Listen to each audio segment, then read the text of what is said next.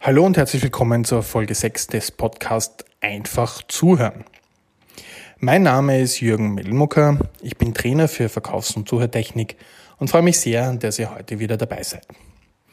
Ebenso freue ich mich über die positiven Bewertungen bei iTunes. Vielen Dank an der Stelle. Wenn euch der Podcast gefällt, einfach bei iTunes bewerten, im besten Fall mit fünf Sternen.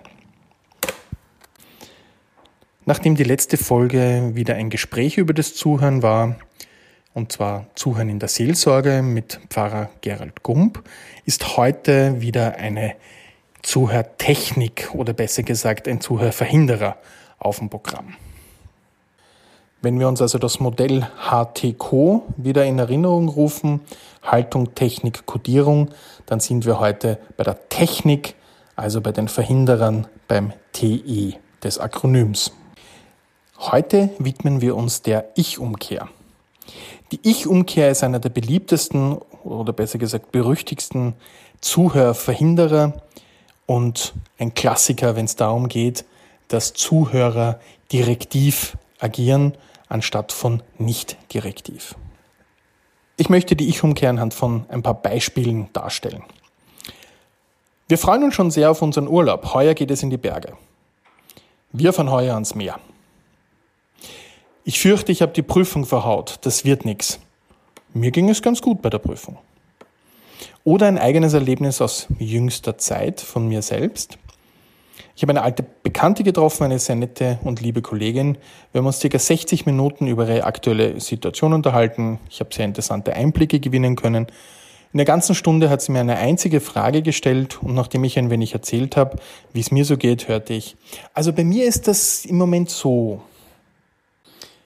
Wie ihr also uns unseren Beispielen entnehmen konntet, geht es bei der Ich-Umkehr darum, dass der Zuhörer, die Zuhörerin, die Inhalte und Aussagen des Erzählers umgehend auf sich oder seine Erlebnisse bezieht und sofort startet, von sich zu erzählen. Dieser Verhinderer ist sehr häufig zu, beobachten und wenn man sich dafür einmal sensibilisiert hat und ein Gehör dafür entwickelt, dann wird uns aufhören, wie häufig wir selber und auch andere die Inhalte sofort auf sich beziehen und eine Ich-Umkehr anwenden. Es scheint sich irgendwie so dabei um das tiefe Bedürfnis zu handeln, sofort einen eigenen Beitrag zu einer Aussage zu formulieren, sofort auch etwas von sich mitzugeben, sofort etwas von sich zu senden. Natürlich ist es wichtig, in einem Gespräch Austausch zu betreiben, von sich zu erzählen, persönliche Vorlieben, Erlebnisse, Informationen auszutauschen, seine eigenen Themen auch in den Vordergrund zu stellen. Allerdings ist die Frage, ob dies dann unmittelbar passieren muss. Ich kann eine ganz andere Dialogtiefe erreichen, wenn ich dem Erzähler ein wenig zuhöre, wenn ich ein wenig mehr erzählen lasse, wenn ich vertiefende Fragen stelle zum Thema, vielleicht auch die Emotionen hinter den Aussage erkenne und anerkenne. Dann ist der Austausch viel intensiver, weil die Vermutung dahinter steht, dass auch unsere eigenen Aussagen mehr hinterfragt werden und wir mehr Dialog erzeugen als oberflächlicher Austausch von Ich-Sätzen und Ich-Aussagen. Wir verhindern also durch die Ich-Umkehr einen tieferen Dialog, bleiben oberflächlich.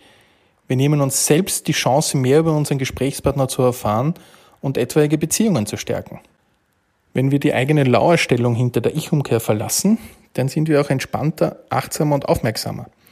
Mit Lauerstellung meine ich, dass wir nur darauf warten, also nur darauf lauern, um unsere Erlebnisse ins Gespräch zu integrieren, um unsere Statements zu bringen. Wenn wir uns aber zurücknehmen und uns vornehmen, die Welt der anderen ein bisschen besser verstehen zu wollen, kennenlernen zu wollen, dann verlassen wir die Haltung, werden entspannter, gewinnen mehr Nähe und mehr Tiefe in unseren Gesprächen. Und wenn Sie das beherzigen, werden Sie sehr schnell merken, dass Sie Menschen auf eine andere Art kennenlernen. Das ist dann egal, ob das eine zufällige Begegnung im Supermarkt ist, Gespräch bei der Arbeit, entspanntes Plaudern zu Hause. Durch Vermeiden der Ich-Umkehr geben Sie der anderen Person mehr Raum und schaffen mehr vertrauensvollere Gespräche. Die, wenn man so will, Technik, die man dazu braucht, ist nichts anderes als Achtsamkeit. Achtsamkeit bedeutet, im Hier und Jetzt wahrzunehmen, im Hier und Jetzt zu sein. Und wenn ich im Hier und Jetzt bin, dann heißt das in unserem Fall, aufmerksam bei der anderen Person zu sein nicht zu überlegen, was kann ich selber von mir einbringen, sondern der anderen Person Raum geben, etwas zu erzählen und ein Gespräch zu entwickeln zu lassen. Probieren Sie es doch einfach aus. Achten Sie bei Ihren nächsten Gesprächen darauf, wie schnell Sie in die Ich-Umkehr einsteigen, wie schnell Sie etwas von sich erzählen. Und sensibilisieren Sie sich auch darauf, wie die Ich-Umkehr bei Ihnen angewendet wird, wie schnell Ihre Gesprächspartner das Thema umdrehen und etwas über sich erzählen.